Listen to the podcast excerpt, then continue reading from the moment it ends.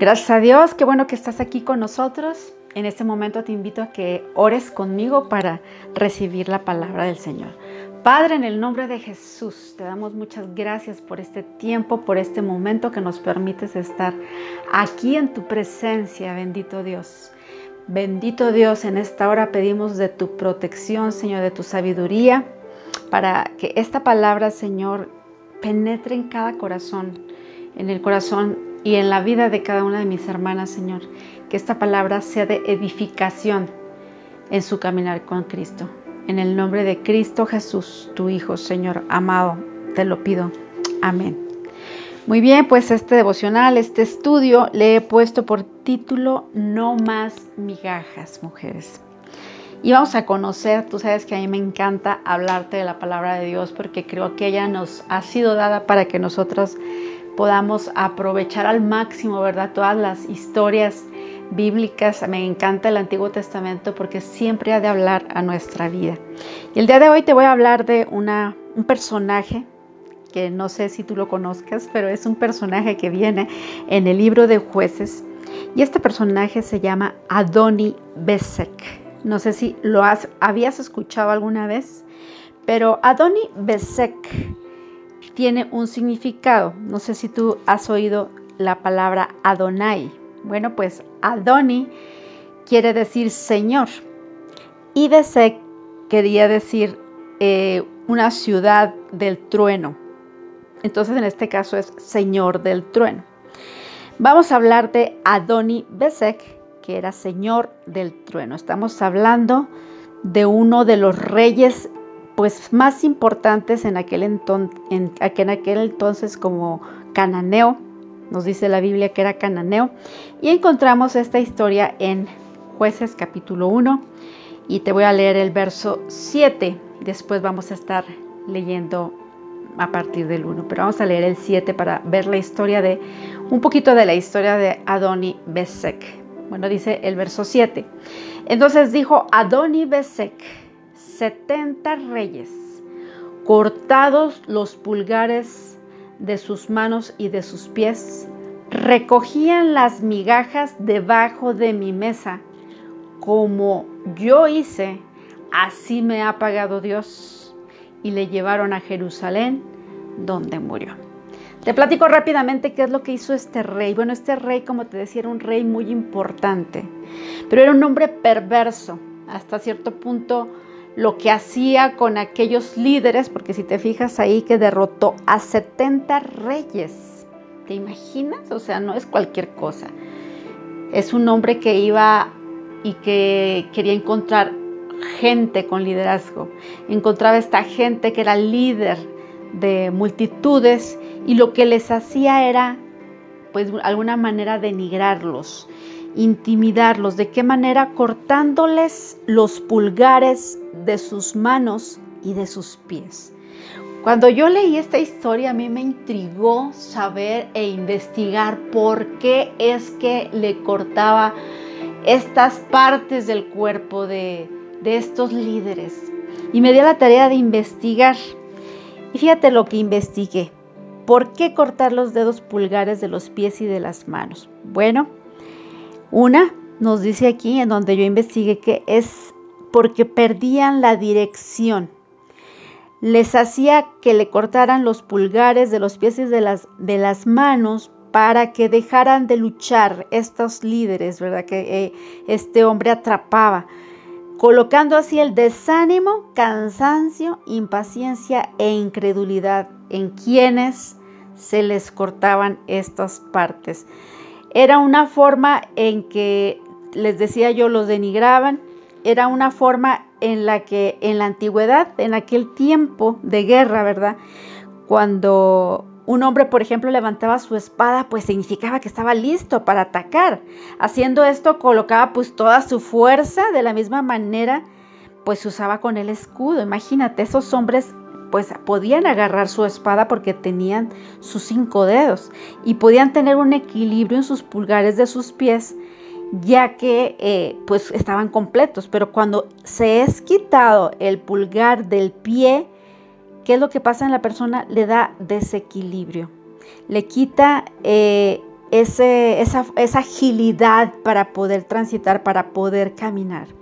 Bueno, yo quiero decirte que asimismo este hombre, yo quiero mm, visualizarlo como Satanás en nuestras vidas.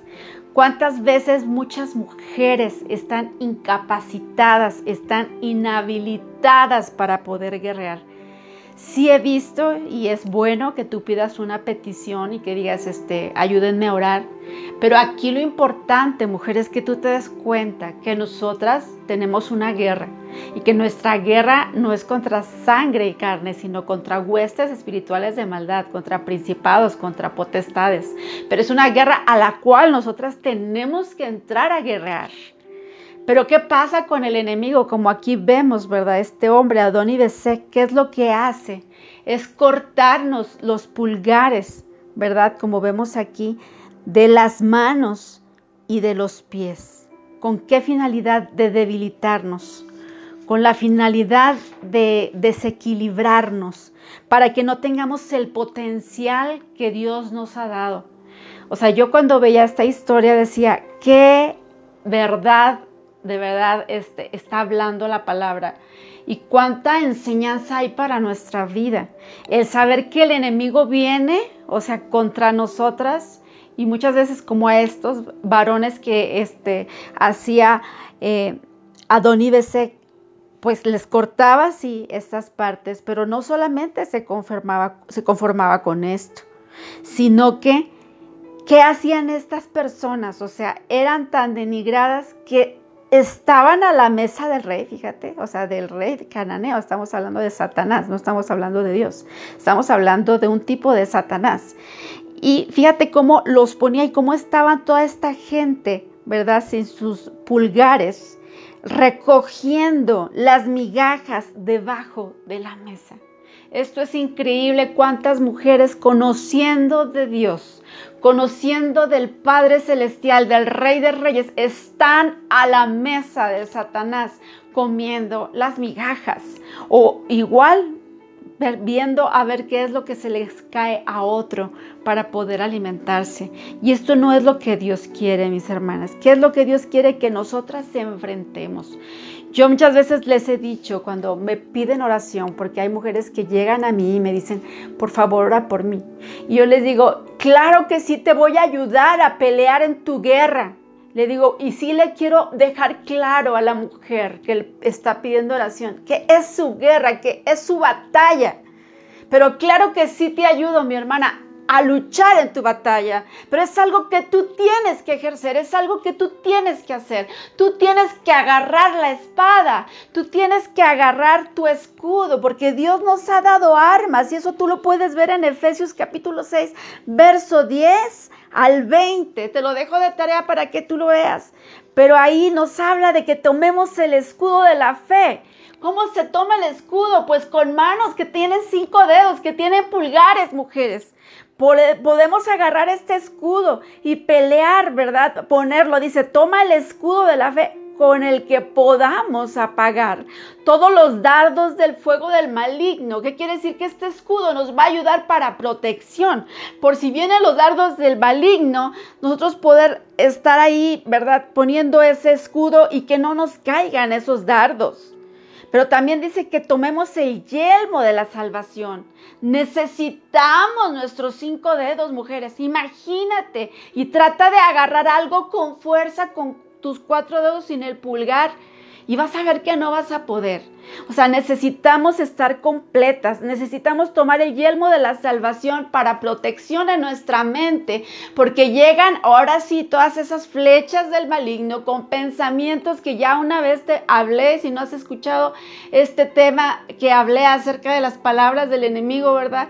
Pues te invito a que lo escuches. Porque nosotros debemos ponernos este yelmo, ¿verdad? Para que en nuestra mente también sea protegido, para que el enemigo no venga a traer palabra de, mm, de mentira a, nuestra, a nuestro corazón, a nuestra vida. Y dice, y toma la espada del Espíritu. ¿Cómo vas a tomar la espada si el enemigo ya te cortó el pulgar de, de, tus manos? No podemos agarrar la espada ni, ni alzarla Aparte, quiero decirte que sí, ok, ok, esa es tu guerra, esa es tu batalla y esas son las armas que Dios nos dio, no solamente para protección, no solamente para que el enemigo cuando nos van de las eh, los dardos, nosotros solamente nos defendamos. No, nos ha dado la espada. Una espada, mujer, ¿para qué sirve? Una espada no solamente sirve para que tú la levantes y digas victoria, tengo la victoria en el nombre de Jesús. No solamente es para eso, sino que la espada Dios te la dio. El Señor te la dio para que tú con esa espada cortes cabezas, para que con esa espada derrotes al enemigo, para que le entres a la guerra, mujer. Porque muchas mujeres solamente quieren que oren por ellas, pero ellas no hacen nada por su vida. Ellas no toman todas estas armas que Dios les ha dado para guerrear al Señor. Yo quería traer este mensaje porque hay muchas, no sabes cuántas mujeres me han pedido oración por restauración de sus familias, por sanidad, por, eh, porque a lo mejor un, un hijo está enfermo, porque no consiguen trabajo, por tantas cosas que quiero decirte que son guerras, son batallas que nosotras como mujeres debemos pelear. Y vamos a ver algunos pasos que nosotros debemos seguir, mujeres, para que nosotros podamos obtener la victoria. Y está en este mismo libro de jueces, en, este mismo capítulo, pero vamos a ir ahora sí al verso 1. Dice la palabra del Señor, aconteció después de la muerte de Josué que los hijos de Israel consultaron a Dios diciendo quién de nosotros subiera primero a pelear contra los cananeos, lo primero que tenemos que hacer, mujeres, para nosotros entrar a guerrear contra el enemigo, para poseer lo que ya Dios nos ha dado. Porque si te fijas a Josué ya se le había dado un terreno, se le había dado un lugar. Dios te ha dado a ti un lugar, te ha dado un lugar donde tú te desenvuelvas, tu tierra prometida. Pero si tú te fijas aquí, ellos van a entrar a luchar.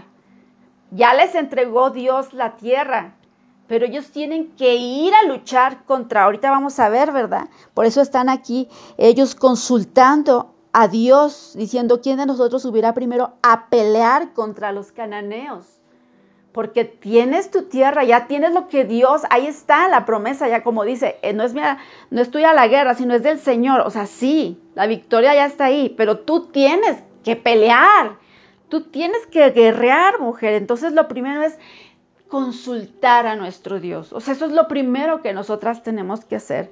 Número dos, ¿qué dice aquí? Eh, en el verso 2 dice, y Dios respondió, Judá subirá He aquí que yo he entregado la tierra en sus manos. ¿Qué quiere decir la palabra Judá? ¿A qué nos está refiriendo? A la alabanza. Nosotros tenemos que consultar al Señor, sí, y después de consultar al Señor necesitamos aprender a alabar.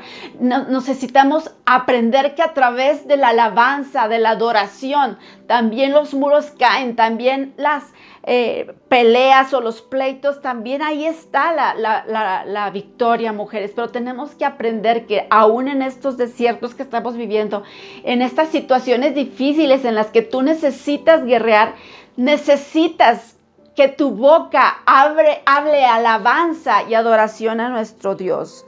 Ahí dice, pero te fijas que hay un punto 3 muy importante. En el verso 3 dice, y Judá dijo a Simeón su hermano, sube conmigo al territorio que se me ha adjudicado y peleemos contra el cananeo y yo también iré contigo al tuyo. Dice, y Simeón fue con ellos.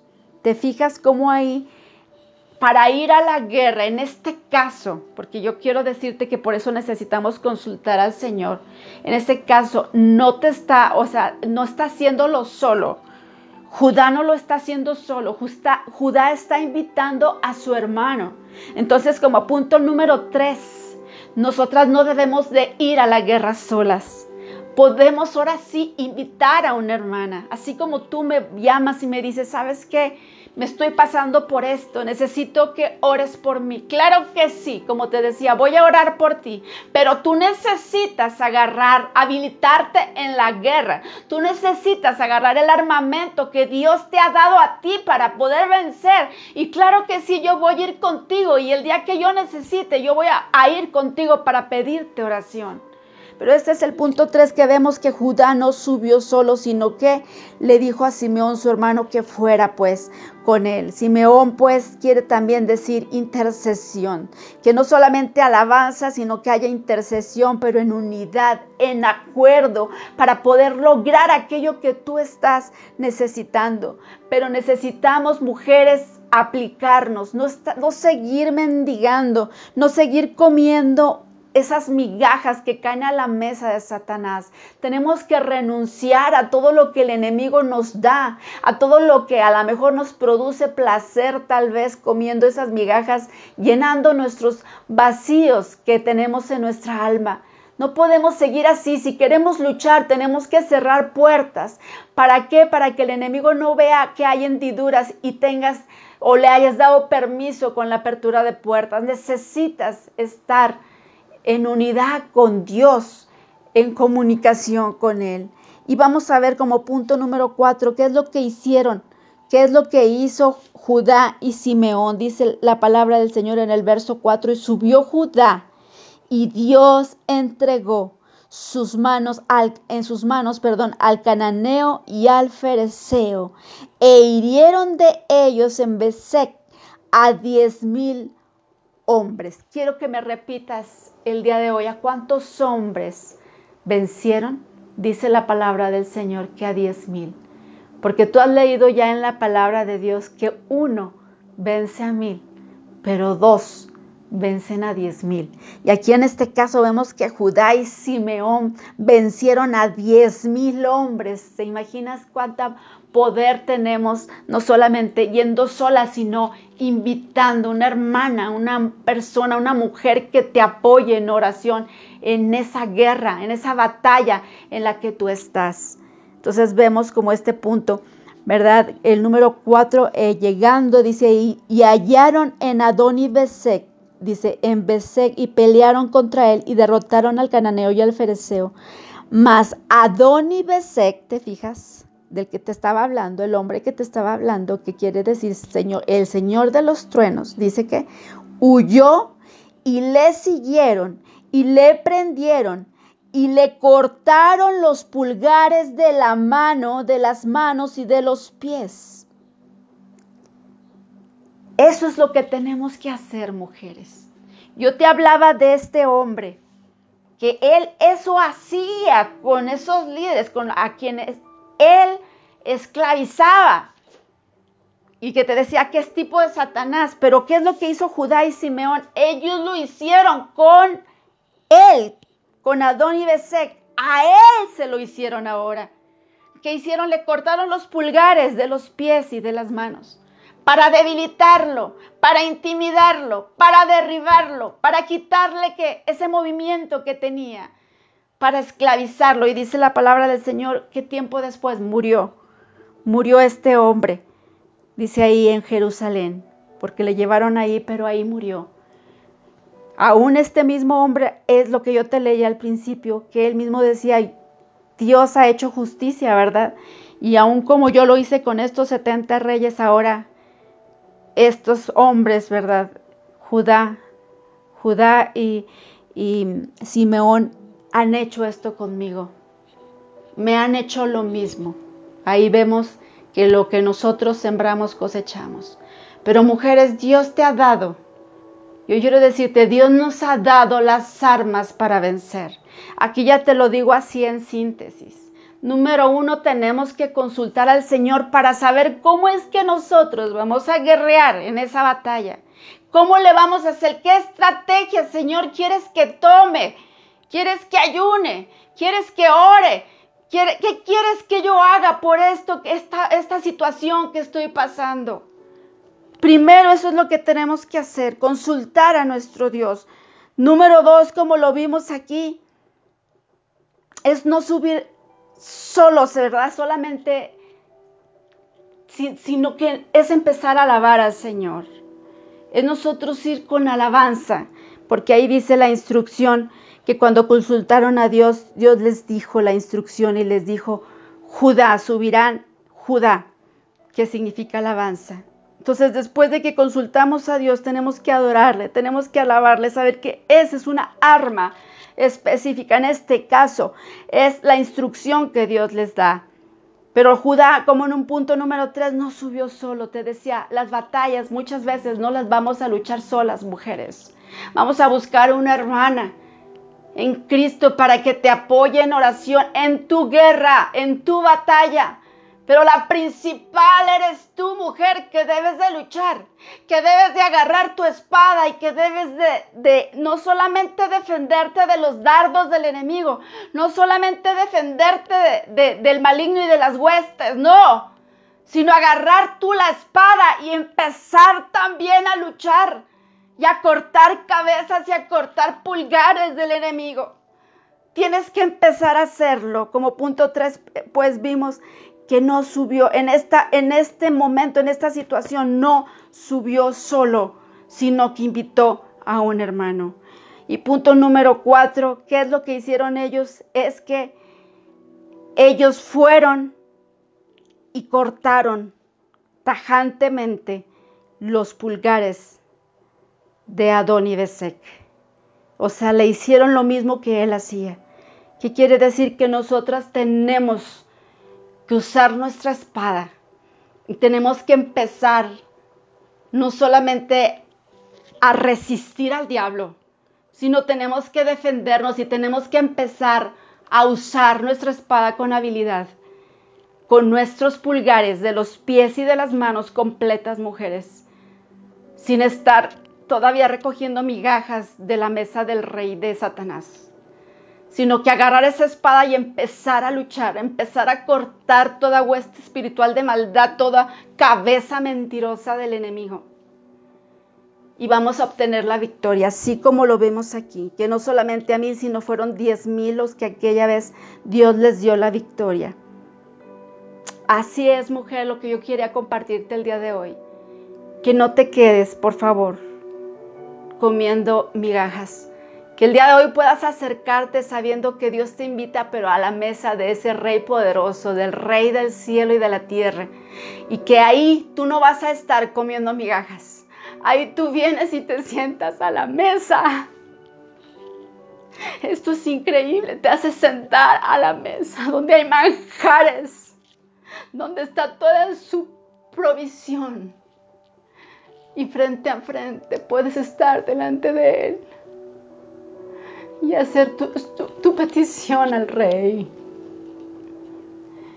Yo te animo, mujer, que el día de hoy comprendas esto. Comprendas que debes luchar tu guerra, que debes tú agarrar tu armamento y no tenerlo guardado. Porque eh, el armamento no se agarra nada más de repente. El armamento que Dios nos dio es para usarse. Cada parte que nos dio su palabra, que es la espada, es para usarse, mujeres, no es para tenerse ahí guardado o ahí en la sala con la palabra de Dios abierta. Es para que la leas, es para que sepas lo que dice la palabra y puedas hacerla tuya y vencer al maligno con la palabra de Dios.